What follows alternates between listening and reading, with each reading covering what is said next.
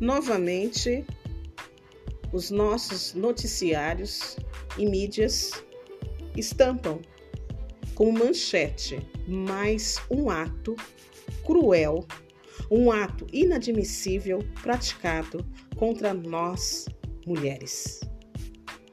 Dessa vez, um DJ espanca, agride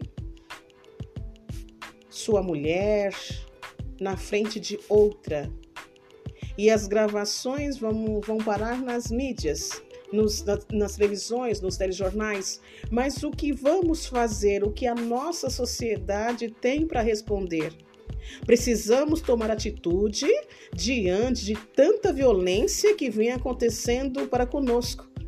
No Brasil, principalmente no estado de São Paulo, onde o número é de 500% registrados de ocorrências. A violência praticada contra uma mulher é nojenta, inadmissível, repugnante.